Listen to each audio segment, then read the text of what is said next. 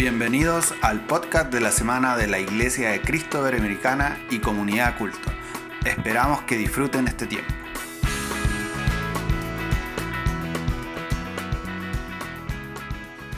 ¿Cómo está querida iglesia? Qué gusto de saludarle en esta mañana de domingo.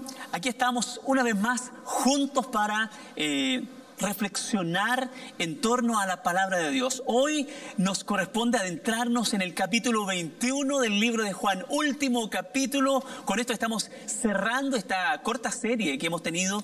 Han sido seis semanas de reflexionar eh, en de este libro maravilloso. Ya tuvimos anteriormente 21 días correspondiente a los 21 capítulos del libro, eh, reflexionando a través de los devocionales que nuestros mismos hermanos de la iglesia y amigos eh, pudieron realizar y que fueron de tanta bendición eh, para nosotros cada día. Y, y, hoy día estamos finalizando esta serie, pero la buena noticia es que a partir de esta semana que se inicia ya, estaremos comenzando los grupos de conexión. Es una maravillosa noticia, sobre todo para quienes ya los estaban esperando, ya nos estaban preguntando. comenzaremos de lleno esta semana con los grupos de conexión, donde precisamente estaremos profundizando en cada capítulo. Esta vez estaremos desmenuzando, estaremos eh, entrando en las profundidades del libro de Juan. Eh, así que eh, bienvenido. Si usted no es parte de uno de los grupos de conexión, si usted aún no se conecta, aún no, no es parte de alguno de esos grupos, queremos pedirle que se comunique con nosotros. Si es primera vez que está aquí con nosotros o lleva poquito tiempo conectándose eh, online, eh, puede contactarse con nosotros. Aquí abajo están apareciendo ahora eh, teléfonos, WhatsApp o las mismas redes sociales a través de las cuales usted nos puede contactar y, de alguna manera nosotros estaremos gozosos de conectarle a alguno de los grupos. Le dejo ese desafío, por favor, que no pase este día en que no se comunique con nosotros y, pueda pertenecer, ser parte de uno de nuestros grupos. Habiendo dicho eso, ya podemos eh, entrar a, la palabra de Dios en este día. Quiero invitarle a orar unos segundos y, pedir la dirección del Padre eh, en este tiempo. Padre, en nombre de Jesús, te honramos a ti, te glorificamos, te exaltamos eh, y te pedimos, Señor, simplemente que tú puedas dirigir este tiempo, que tú puedas hablar a nuestros corazones, que puedas hablar a nuestras vidas, puedas edificarnos, puedas transformarnos, Señor, como lo hiciste también con Pedro y con los discípulos. Gracias por este tiempo, gracias por tu palabra, gracias por la enseñanza de hoy. En nombre de Jesús. Amén. Hoy decíamos nos toca el libro eh, de San Juan, el cierre, el capítulo 21. Eh, pero quiero comenzar leyendo los últimos dos versículos del capítulo 20, del, versículo, del capítulo que la semana pasada estuvo compartiendo en Semana Santa Gabriel. Eh, termina diciendo Juan, los discípulos, leyendo versículos 30 y 31 del capítulo 20, los discípulos vieron a Jesús hacer muchas otras señales milagrosas, además de las registradas en este libro. Pero estas se escribieron para que ustedes continúen creyendo que Jesús es el Mesías, eh, el Hijo de Dios, y para que al creer en Él tengan vida por el poder de su nombre. Probablemente este es el clima de todo el libro. Juan está expresando el propósito del libro, pero además está inserto de este, dentro de este capítulo 20, que es probablemente uno de los capítulos más hermosos del libro y, de toda la Biblia, me atrevería a decir yo. Eh, desde el momento de la resurrección de Jesús hasta ese encuentro maravilloso con, con María Magdalena, con, con, con las mujeres, y ese encuentro tan particular con los discípulos, y donde además eh, eh, tiene este encuentro con, con Tomás, que luego de las dudas termina siendo una de las declaraciones más maravillosas de la escritura y le termina diciendo a Jesús, Señor mío y, Dios mío. Eh, entonces, y para terminar con esos versículos que leímos, probablemente el, el, libro podría haber terminado allí, pero no fue así. El libro podría haber terminado ahí con la gloria de ese Jesús resucitado y con esa declaración de Juan declarando el propósito del libro. Pero no fue así creo que fue por, por una razón especial.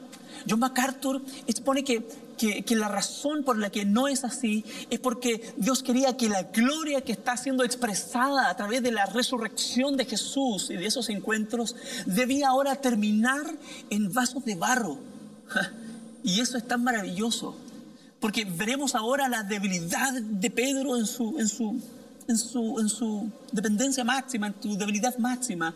Y, y, veremos a Jesús tratando con esa debilidad, consolando y sanando y, dando un nuevo comienzo a, las vidas de Pedro y de todos los discípulos. Por lo tanto, eh, eh, eh, me hace mucho sentido cuando dice que, que, la gloria de este Jesús resucitado ahora debía terminar en vasos de barro, como Pedro, pero también para nosotros, en vasos de barro como tú y como yo, dependientes del poder y del amor de Dios. Ahora sí podemos adentrarnos en, en los primeros versículos de, de, este, de este libro. Capítulo 21, versículo 1, dice más tarde, Jesús se apareció nuevamente a los discípulos junto al mar de Galilea. Eh, este es el mismo mar donde, donde Jesús había predicado eh, tanto tiempo, ¿cierto? Donde se había conocido con algunos de sus discípulos. Eh, y, y, es interesante que en el encuentro con, María Magdalena, eh, Jesús les dice que precisamente les ordena, le ordena que le digan a los discípulos que vayan a Galilea eh, y, que allí se encontraría con ellos. Así que es, importante eh, notar la razón por la que estaban allí. Versículo 2 dice, este es el relato de lo que sucedió.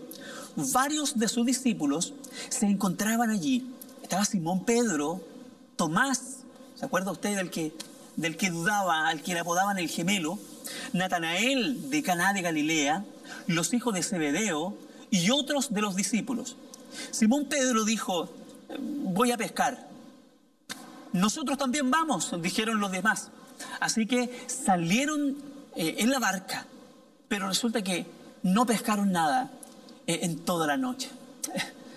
Eh, hay quienes sugieren que cuando Pedro decide ir de pesca es de alguna manera un regreso un retorno, un decir, eh, yo, yo, yo ya no sirvo para, para esto de ser seguidor del maestro y, voy a volver a mi antigua labor, a mi antiguo trabajo. Eh, otros simplemente piensan que no es así, lo hicieron mientras esperaban al maestro.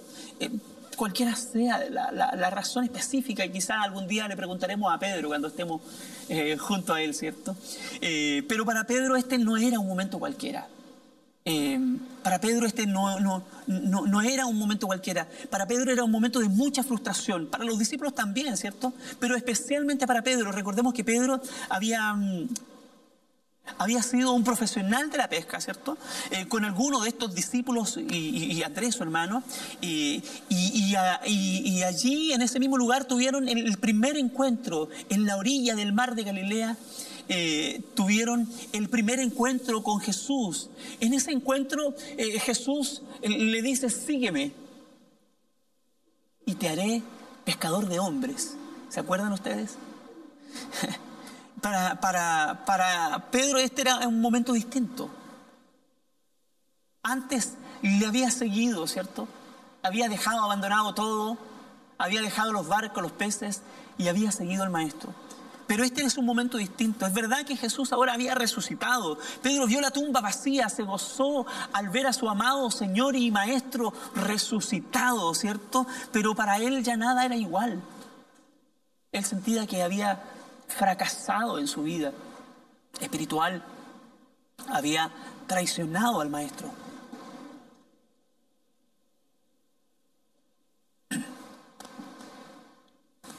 Él había traicionado eh, al maestro. Es una frustración. Eh, Pedro acarreaba esta, esta, esta, pena, ¿cierto? Esta carga, esta pena tan grande y, esta frustración que lo carcomía por, por dentro. Pedro cargaba la culpa de no haber cumplido su propia promesa.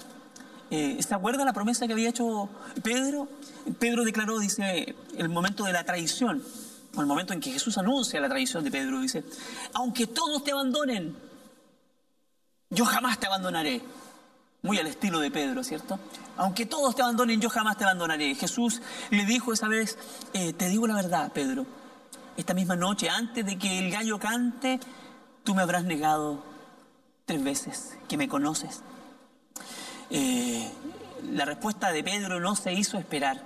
Y le dice, no, insistió Pedro, aunque tenga que morir por ti o morir contigo, jamás te negaré. Y evidentemente Pedro había fallado y había negado al maestro tres veces. Así que es verdad que Jesús había resucitado, pero Pedro sentía que para él ya nada era igual, ya nada era lo mismo.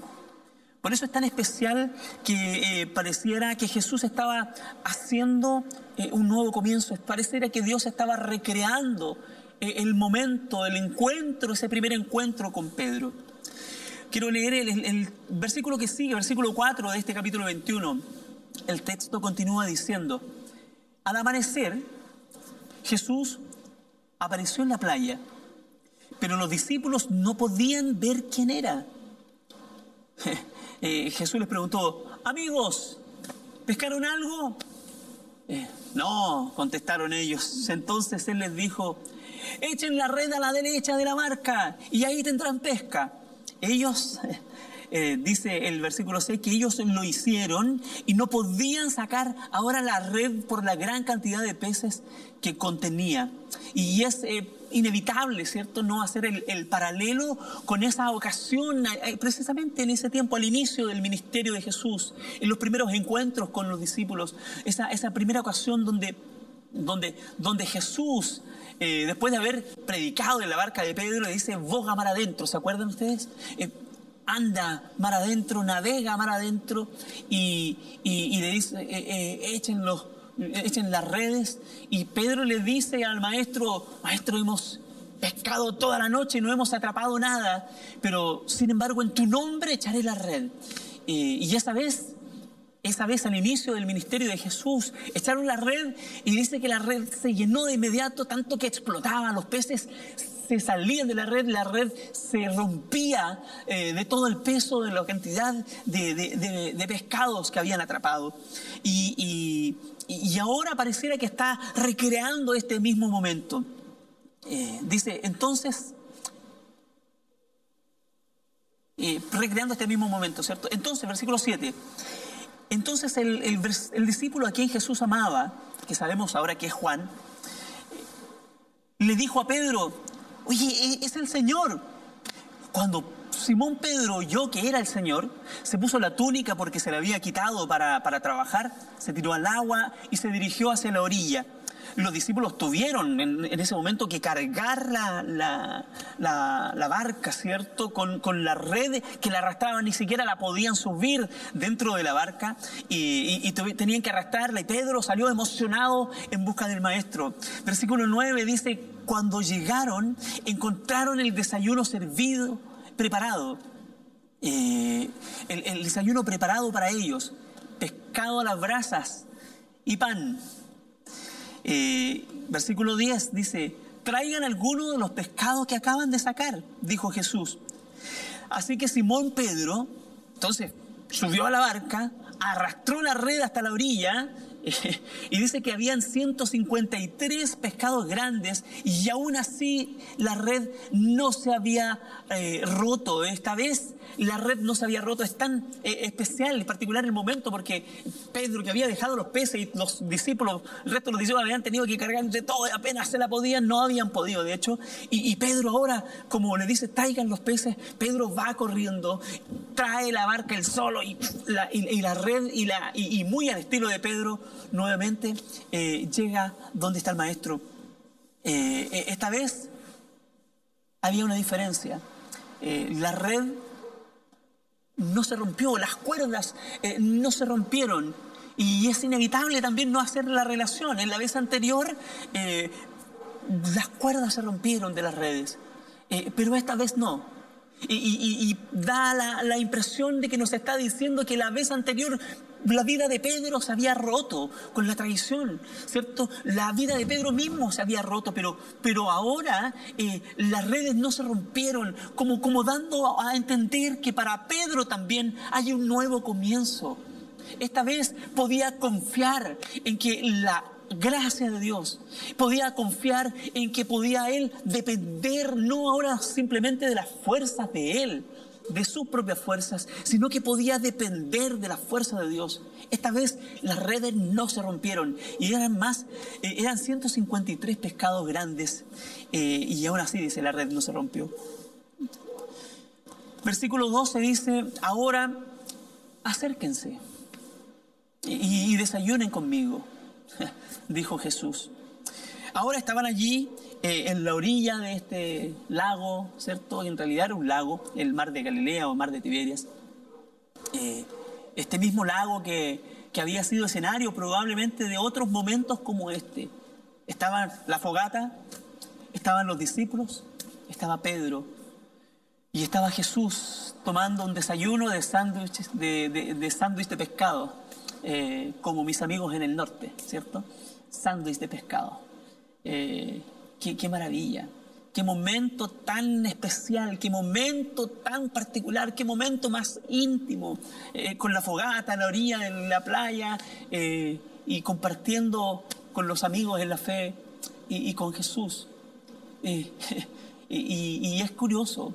¿Sabe por qué, por qué me llama tanta la atención? Y yo le, hacía el hincapié que no terminó el libro con, con el capítulo, con el glorioso capítulo 20 porque creo que de alguna manera eh, eh, Juan, el autor de, este libro, inspirado por el Espíritu Santo, está, está eh, queriendo dejarnos registro de, un momento como este. Y es que son estos momentos. Es curioso porque, ¿sabe por qué le digo? Decía el, el versículo 30 y 31, y, y incluso el, el, último versículo de este capítulo, que, que Jesús hizo otras muchas señales estando con los discípulos. Aún en este tiempo, Jesús estuvo 40 días con los discípulos en distintos lugares, apareciéndose muchas personas, según relata el libro de, Lucas y de Hechos. Eh, pero, pero Juan prefirió, de todas esas señales que hizo Jesús, relatarnos este último milagro y, esta, y este momento de intimidad. Y es que los momentos que de verdad terminan transformando la vida de una persona, los momentos que terminan transformando nuestra vida como creyentes, como hijos de Dios, son precisamente esos momentos de intimidad. Momentos de intimidad con el Maestro y momentos de comunión con nuestros amigos en la fe. Por eso me hace tanto sentido que, que, que ahora, esta semana, podamos comenzar los grupos de conexión, porque es una oportunidad maravillosa que tenemos, uno, de compartir con, con, nuestros amigos en la fe, pero también de reflexionar en, estas palabras de Jesús y, de pasar momentos eh, íntimos con el Maestro. Yo anhelo estas dos eh, estas dos eh, vivencias, experiencias para usted y, también para mí durante estas 21 semanas que estaremos sumergidos en este libro de Juan. Esperamos que se vengan muchos momentos de intimidad, de sentarse un rato tranquilo con un café o con una fogata como lo hizo Jesús con los discípulos y, con un café compartiendo con amigos. Eh, anhelamos esos momentos, ¿cierto?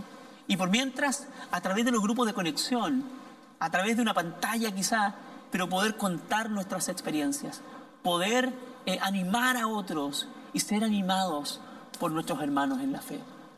Y momentos de intimidad con Jesús que son los que terminan transformando nuestra vida. Sigamos.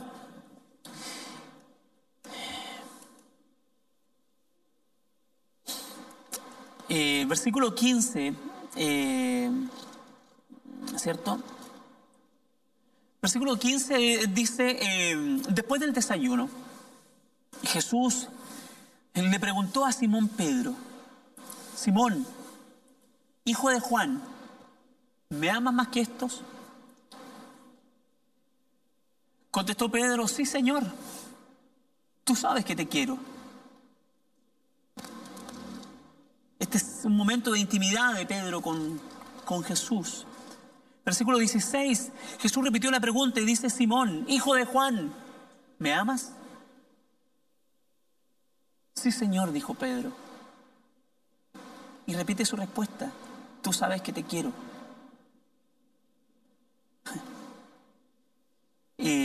Jesús le dice,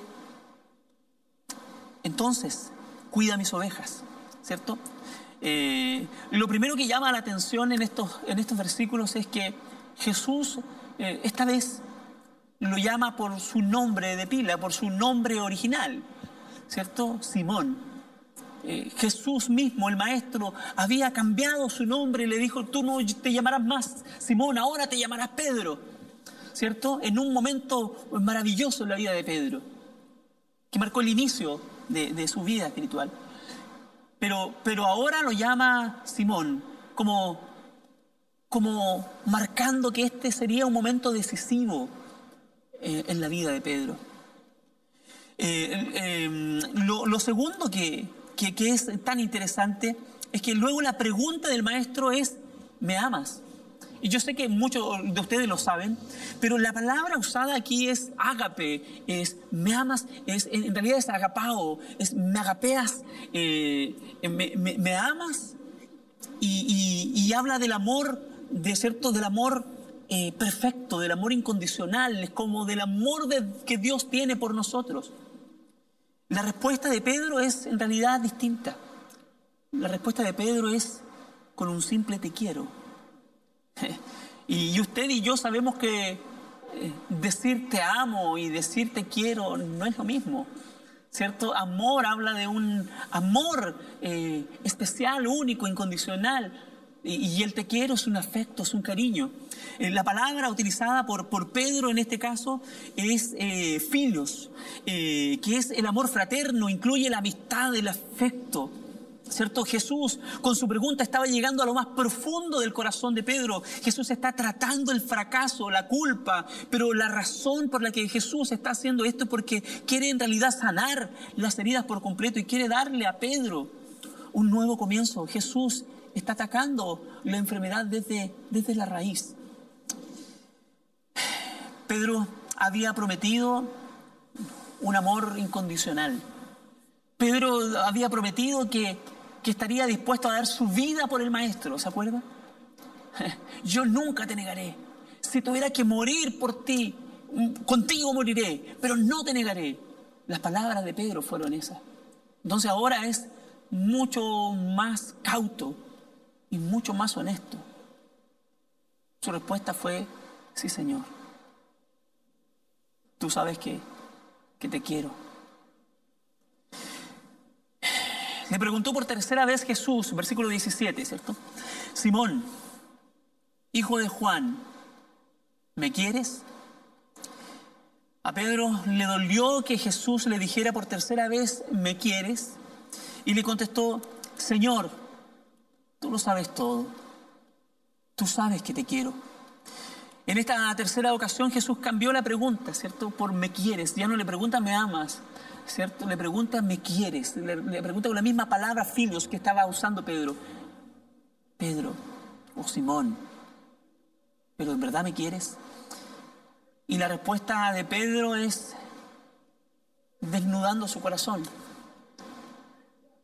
Le dice, Señor, tú lo sabes todo. Tú eres omnisciente. Ante ti no puedo esconder mi, mi fracaso. Tú sabes que, que no te amo como debería amarte. Tú sabes que no te amo como debiera. Tú sabes que, solo te quiero. Pero, que, pero Jesús le está diciendo ahora, ¿me quieres? ¿Me quieres de verdad? Eh, Pedro le dice, tú sabes que te quiero. Y entonces Jesús repite lo mismo que le ha repetido las tres ocasiones. Apacienta mis corderos. Entonces, cuida de mis ovejas, pastorea mis ovejas, cuida de estos que son míos, cuida a, esta, a esta a esta iglesia que se está formando. Eh, es tan maravilloso, ¿cierto? Porque, porque eh, eh, Jesús está llegando a lo más íntimo del, corazón de Pedro, desnudando su, su falta de amor porque hasta ahora Pedro había confiado en sus propias fuerzas. Pensaba que era suficiente con amarlo con sus propias fuerzas. Lo que está haciendo Jesús es derramar su amor. y confirmar el mismo llamado. El mismo llamado que, que, que, ahora aún pese a los errores de Pedro, que ahora aún pese al fracaso de Pedro, el llamado para Pedro no había cambiado. El mandamiento para Pedro no había cambiado. Debía seguir ahora con la misión. Jesús confirma el propósito que tenía con Pedro. Y esto es tan maravilloso porque eso es válido también para nosotros. Pese aún a nuestras fallas, a nuestros fracasos, pese a que, ¿sabe qué? Muchas veces yo también he dicho en mi vida, Señor, yo no te amo como tú te mereces. Yo, quiero amarte, pero no, mi amor no alcanza para, amarte como, tú me amas. Yo te alabo, yo te quiero, yo te exalto, porque sé que eres bueno. Llevo 30 años en la iglesia, podrás decir, podría decir, o tú llevas uno, o tú llevas meses, o llevo tanto tiempo en la iglesia. Eh, eh, pero, sin embargo, a la hora de los Q, sin embargo, a los momentos decisivos, terminamos demostrando que nuestro amor es flaco. lo maravilloso y lo restaurador para Pedro es que eh, la misma cantidad de veces que, que, Pedro había traicionado a Jesús, ahora Jesús le pregunta como reafirmando, como anulando esa cantidad de veces que Pedro lo había negado. Y, con ese simplemente eh, esa honestidad a la hora de decirle te quiero. Eh, Jesús está derramando su amor y confirmando ahora su llamado. Y es que es interesante, es tan lindo, es tan bello, está tan lleno de, expresión de amor. Es que, es que no se trata tan solo de, del amor que nosotros humanamente podamos expresar, sino se trata de recibir el amor que Jesús nos regala. Y ese amor ahora compartirlo con otros. Apacienta mis corderos.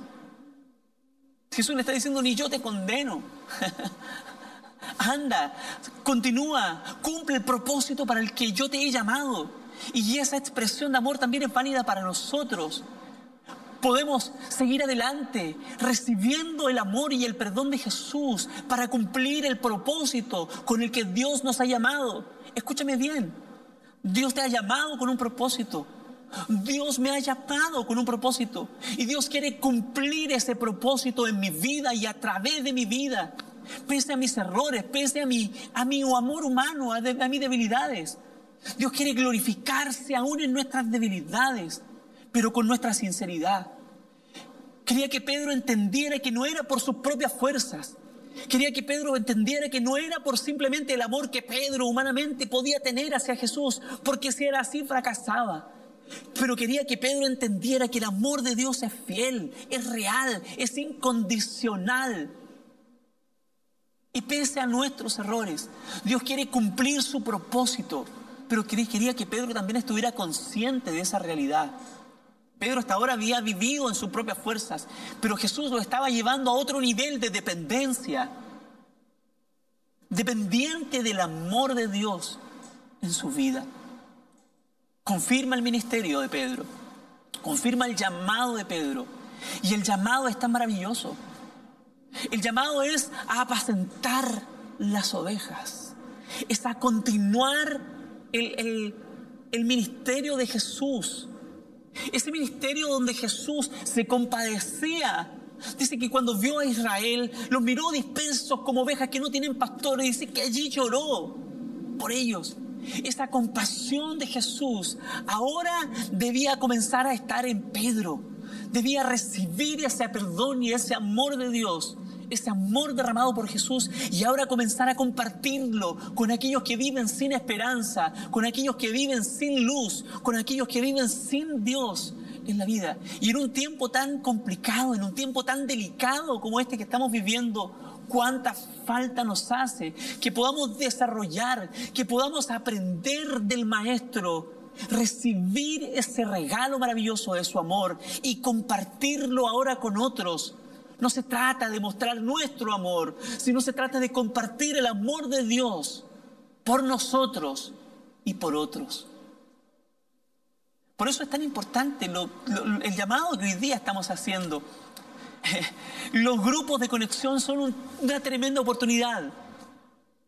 Una tremenda oportunidad para compartir ese amor, para, para, para compartir una palabra de ánimo, para compartir una reflexión, para sentarnos y aunque sea a través de las cámaras, a través de una videollamada, a través de Zoom, a través de alguna de las, de las plataformas que, que, estamos utilizando, poder de alguna manera preocuparnos por el otro, estar orando unos por otros, animarnos unos a otros, poder bendecirnos unos a otros, ayudar a apacentar, ayudar a cuidar de, esta, de este rebaño maravilloso que Dios nos ha entregado. El llamado no es exclusivo para Pedro. Pedro debía seguir las pisadas del Maestro así como nosotros también debemos seguir las pisadas de este pastor bueno que da su vida por las ovejas.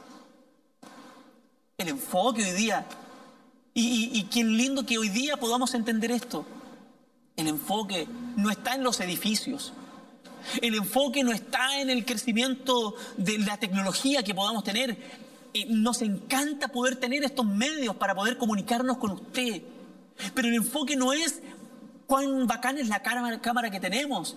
El enfoque es que podamos llegar a usted como persona y, y podamos de alguna manera entregarle este alimento que es la palabra de Dios y podamos tener un medio de comunicación con usted, porque el foco no está en el crecimiento de la infraestructura, el foco de la iglesia está en las personas, el foco de la iglesia está en usted, está en mí y está en aquellos especialmente que vienen llegando. Y qué lindo sería que desarrollemos una cultura, escúchame bien, de pastoreo, de discipulado de que entendamos que es el rol de cada uno de nosotros, de la iglesia en general, ser discípulos. Y como lo ha dicho estos días en el Instituto Bíblico nuestro querido Carlos Ampuero, por supuesto. Hoy día tenemos la misión de crecer como discípulos nosotros, pero también de hacer discípulos. Y los grupos pequeños son una tremenda oportunidad para ello. Invita a personas, te planteo y te desafío a que estés orando por alguien a quien puedas invitar para compartir en los grupos de conexión. Si no es en tu grupo específico y piensas que pueda eh, de alguna manera encajar mejor en otro grupo, hazlo. Contáctate con nosotros y, y de alguna manera hacemos posible que esa inserción sea una realidad. Me salté algunas algunas partes, pero, pero quiero eh, ya ir cerrando. Eh, el versículo 18 dice, te digo la verdad, Pedro. Jesús está diciendo, cuando eras joven, podías hacer lo que querías. Te vestías tú mismo, ibas a donde querías, está hablando de la, de, la independencia que tenía Pedro, de la, incluso de la altivez y la arrogancia a la hora de decir yo puedo, ¿cierto? Yo no te dejaré, yo iré. Siempre era el primero y, y había algo maravilloso y bacán en eso, pero hasta ahora había sido en sus propias fuerzas. Continúa diciendo, Dice, cuando eras joven podías hacer lo que querías, te vestías tú mismo e ibas a donde querías ir. Sin embargo, cuando seas viejo, extenderás los brazos y otros te vestirán y te llevarán a donde no quieres ir. Y es curioso que, que Juan nos entrega la, la interpretación de, este, de estas palabras y nos dice, Jesús dijo eso, escucha bien, para darle a conocer el tipo de muerte con la que Pedro glorificaría a Dios. Entonces Jesús le dijo ahora, sígueme. Es tan maravilloso. Eh, esto marca ahora este nuevo comienzo en la vida de Pedro. Sígueme. Las mismas palabras que le había dicho cuando estaban ahí mismo, en ese mismo lugar, a la orilla del mar de Galilea. Sígueme y te haré pescador de hombres, le había dicho en aquella ocasión. Ahora le, le está diciendo, sígueme nuevamente. Eh, y, le dice, eh, que esta vez dijo Jesús esto para darle a conocer el tipo de muerte con la que Pedro glorificaría a Dios.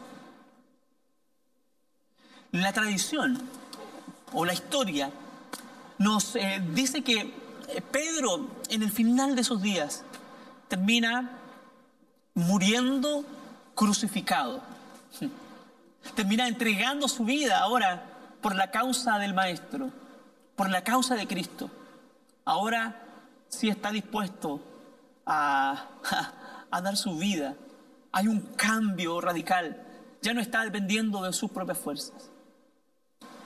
Y, es más, la tradición indica que Pedro eh, no quiso que, morir de, la misma forma en que había muerto el maestro, se consideraba indigno de morir exactamente igual y por lo tanto pidió, por, por lo menos crucifíquenme con, los pies hacia arriba.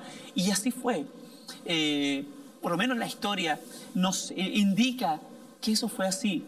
Pedro estuvo después dispuesto a dar su vida por el maestro nos habla del, cambio.